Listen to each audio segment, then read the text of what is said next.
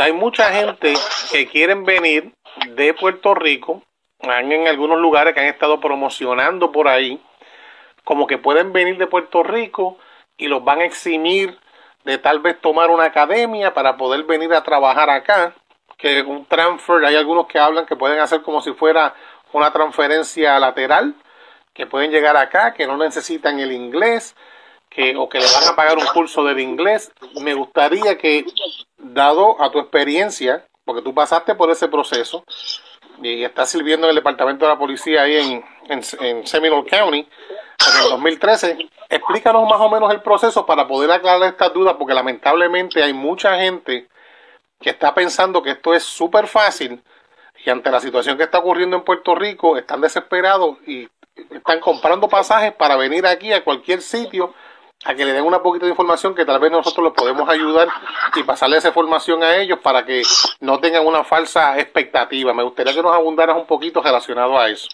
Ok, eh, con relación, con relación a lo de, a lo de lo que está circulando en las redes, eh, de que pues lo, lo, lo que anunciaron que tú venías te van a convalidar, esa información se ha sacado fuera de contexto o en la manera que se explicó online no es realmente cómo funciona el Estado.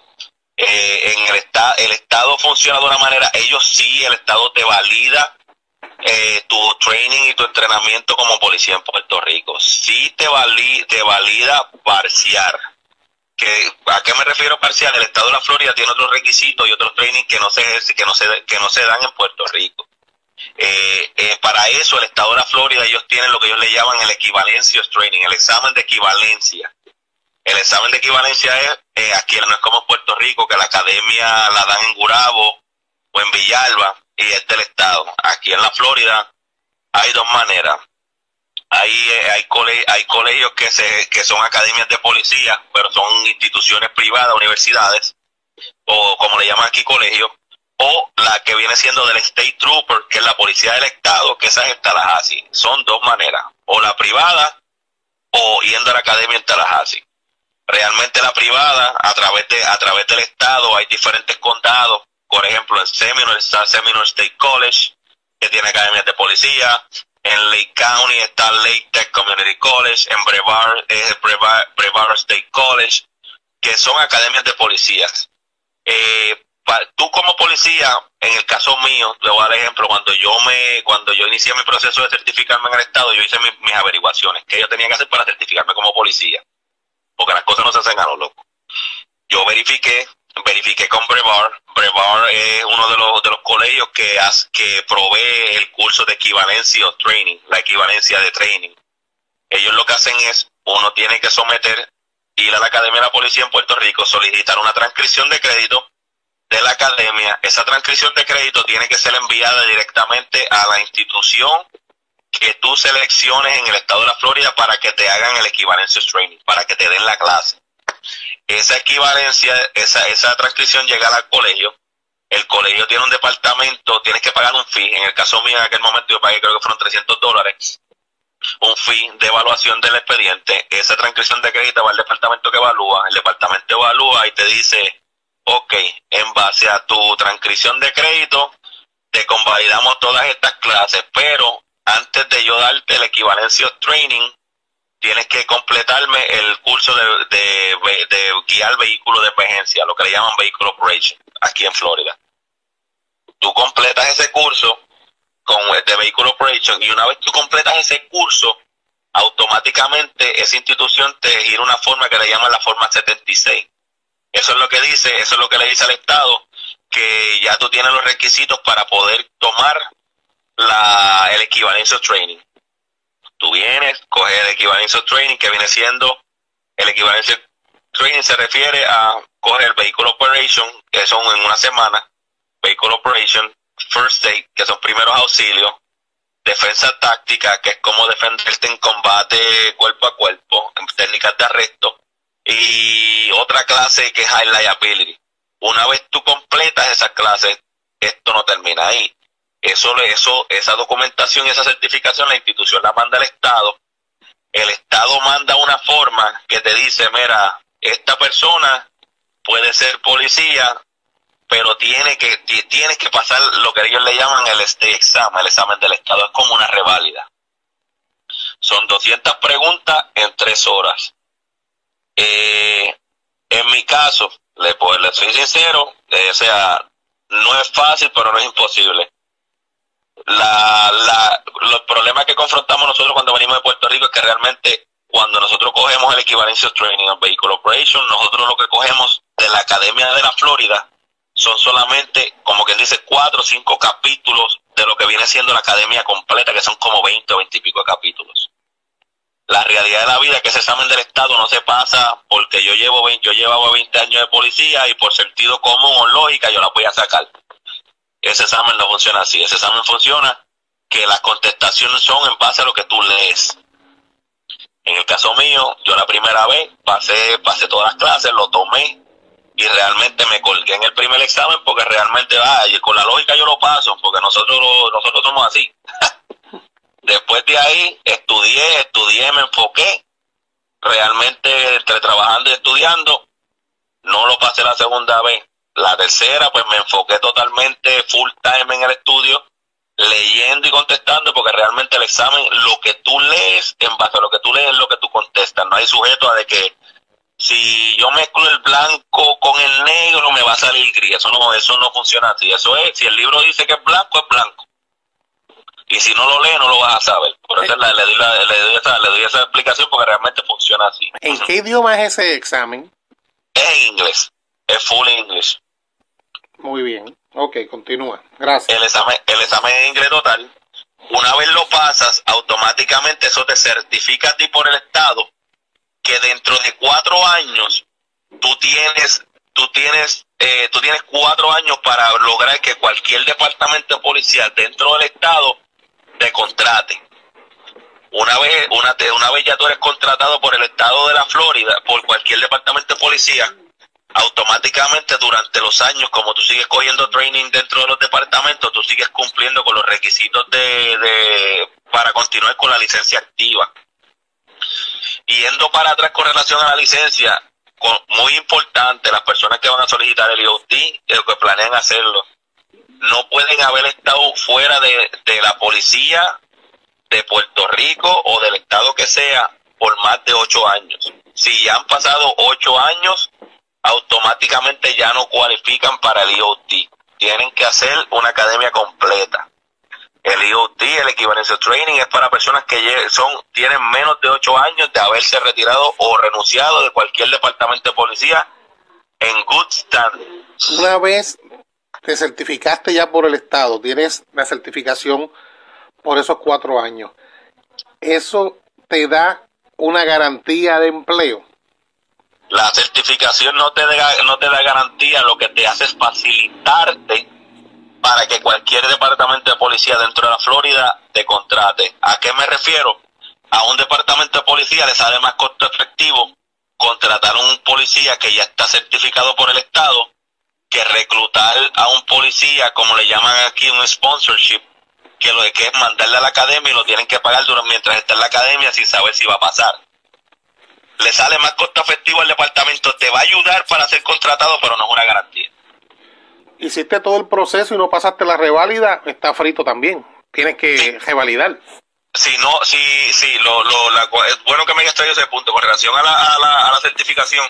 Si, en el caso mío, personal, si en la tercera, si en la tercera ocasión que yo tomé el examen y lo pasé, si yo hubiese fallado, si tú fallas una tercera vez en el examen, tienes que tomar una academia completa. O sea, que tendría ya, la, ya la convalidación no existe. O sea, que ahí entra, empezaría como si es una persona, un civil, un nuevo. Un civil, un civil nuevo, correcto. Actualmente, actualmente con relación a la Full Academy, la Academia Total, eh, hasta los de, donde ya había averiguado, porque estuve verificando para, para uno de, para una de mis hijas, eh, la beca sí ahora mismo la están cubriendo, porque la están cubriendo como educación vocacional. Eh, con relación al IoT, no hay manera, no hay beca que cubra, solo lo paga uno del bolsillo de uno. si uno lo vaya a hacer y realmente, por ejemplo, yo he referido a mucha gente que durante todos estos años, compañeros que me han llamado para orientación, y he sido el facilitador que he conseguido eh, una de las instituciones que realmente se ve que trata de ayudar al que viene de Puerto Rico, es Lake, Lake Tech Community College. Eh, ahí hay una señora muy buena eh, que realmente eh, se encarga de orientar bien a las personas, a los compañeros y realmente hasta donde tengo entendido el curso en el IoT solamente en esa institución creo que era como 800, 900 dólares. Eso es una buena noticia. Correcto, realmente, realmente el Estado, el Estado brinda oportunidades, pero está de uno de, de poner el esfuerzo. Mi experiencia fue que yo tuve la bendición, pues gracias a Dios lo trabajé con karma. Eh, es lo que yo le he dicho a todas las personas que me han llamado por Facebook y me han llamado que son amistades close o amistades que son referidas. Realmente las cosas no se hacen a lo loco, uno no viene aquí a lo loco. Yo me acuerdo cuando yo estaba en la comandancia en Bayamón, mi último año, que, que tenía muchos compañeros que me decían, da, tú lo que estás votando los chavos, eh, tú lo que estás votando los chavos porque tú te crees que con ese inglés tú, tú vas a ser policía. Realmente, mira, esas mismas personas después me estaban llamando para que yo les explicara cómo se hacían las cosas, porque pues la, la realidad de la vida es que eh, del, del, del, del cobarde nunca se ha escrito nada. O sea, uno tiene, uno tiene que atreverse y obviamente poner el esfuerzo. Uno tiene que trabajar para, para lo que uno quiere y trabajar positivo, agarradito la mano de Dios, porque ese es el único que abre puertas. La realidad de la vida. Lo otro, lo otro es oportunidad de lactar. Yo tuve la bendición, gracias a Dios.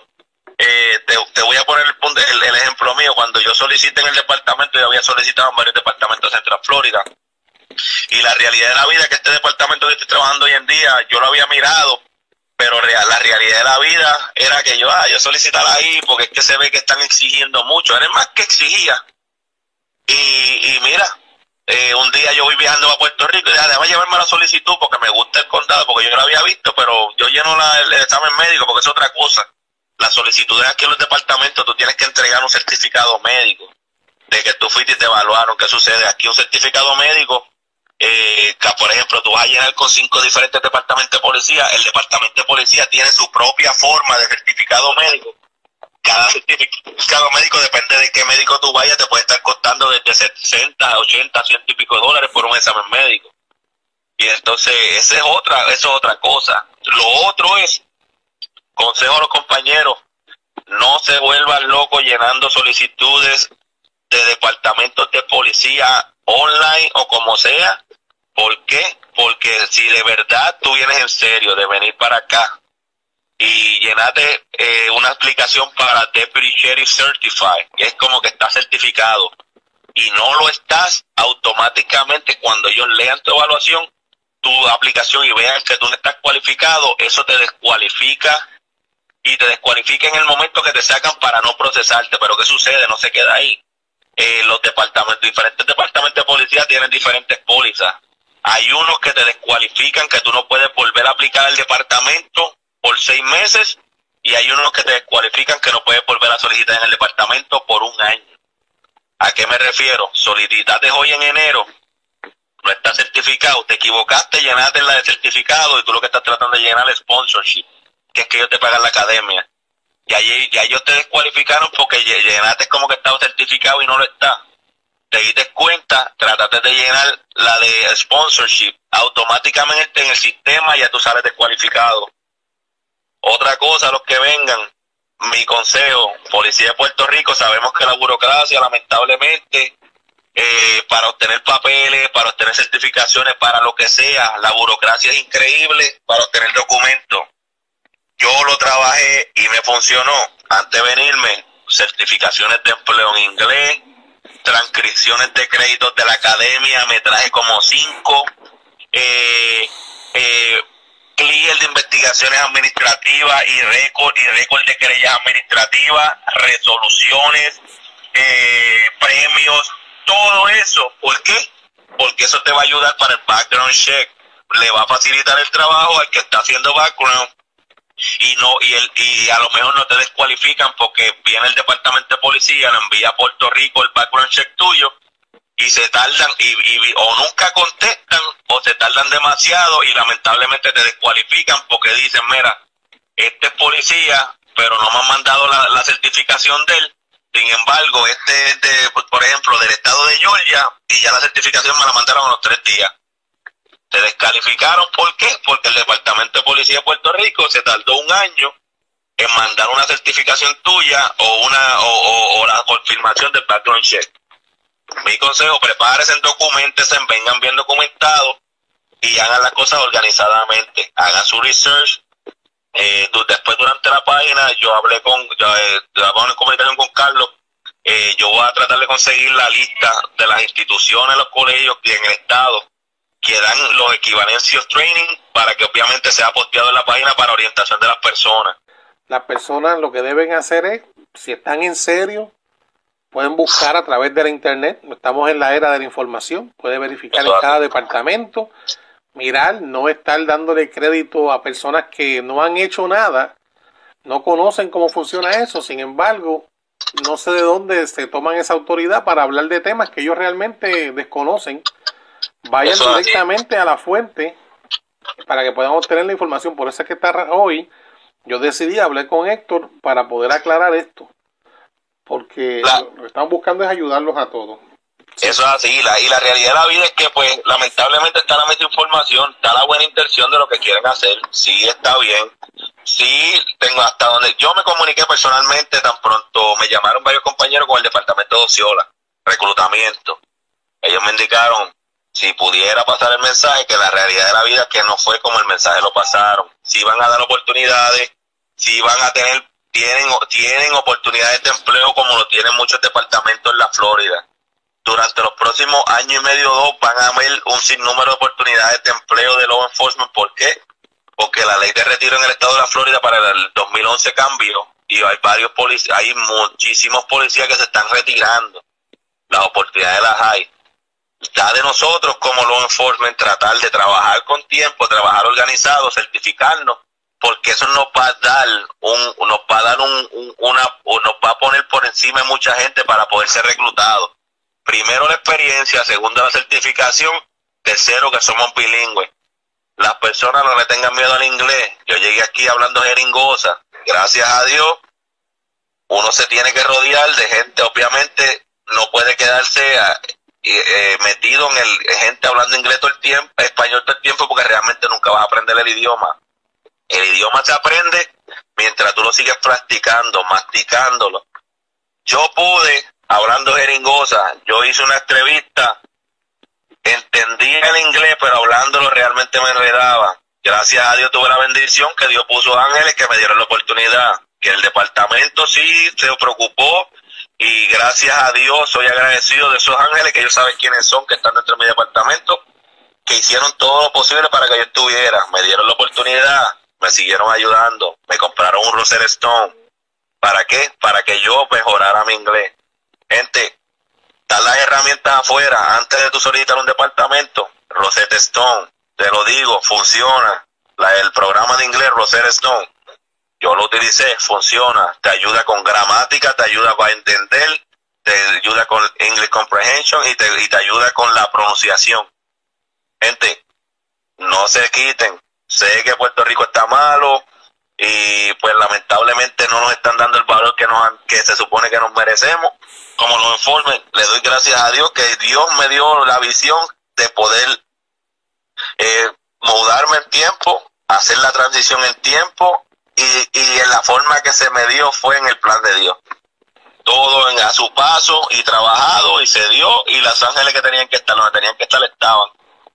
No se quiten, trabajen y breguen con todo. O sea, no le cojan miedo al bulto. Nada es imposible y nosotros somos valientes. Seguro que sí. Pues bueno, Héctor, mi hermano, pues yo te agradezco mucho. Así que de parte, ¿verdad? De todos los muchachos de la Asociación de los Hermanos Azules, te doy las gracias por estar con nosotros hoy y y por este ratito, ¿verdad? Tu ocupado tiempo para poder compartir esta información. Eh, muchas gracias, mi hermano. Así que Dios te bendiga mucho y estamos aquí siempre, ¿verdad? La idea es siempre llevar la información buena a los muchachos para poder ayudarlos. Eso es así, bendiciones a todos y nada, esto, gente, este, la Asociación de Hermanos Azules está ahí, este, nosotros estamos aquí para, para apoyar todo lo que sea, somos una gran familia, este, pero recuerden, siempre, siempre poner a Dios por delante porque es el que abre puertas.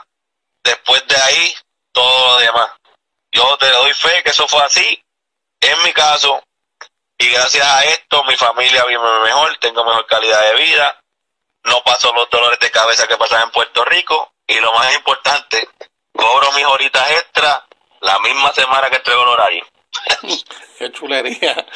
Bueno, bueno, bueno, hermanito. Bueno, muchachos, pues nos vemos entonces. Será hasta la próxima. Que Dios le bendiga a todos, ¿ok?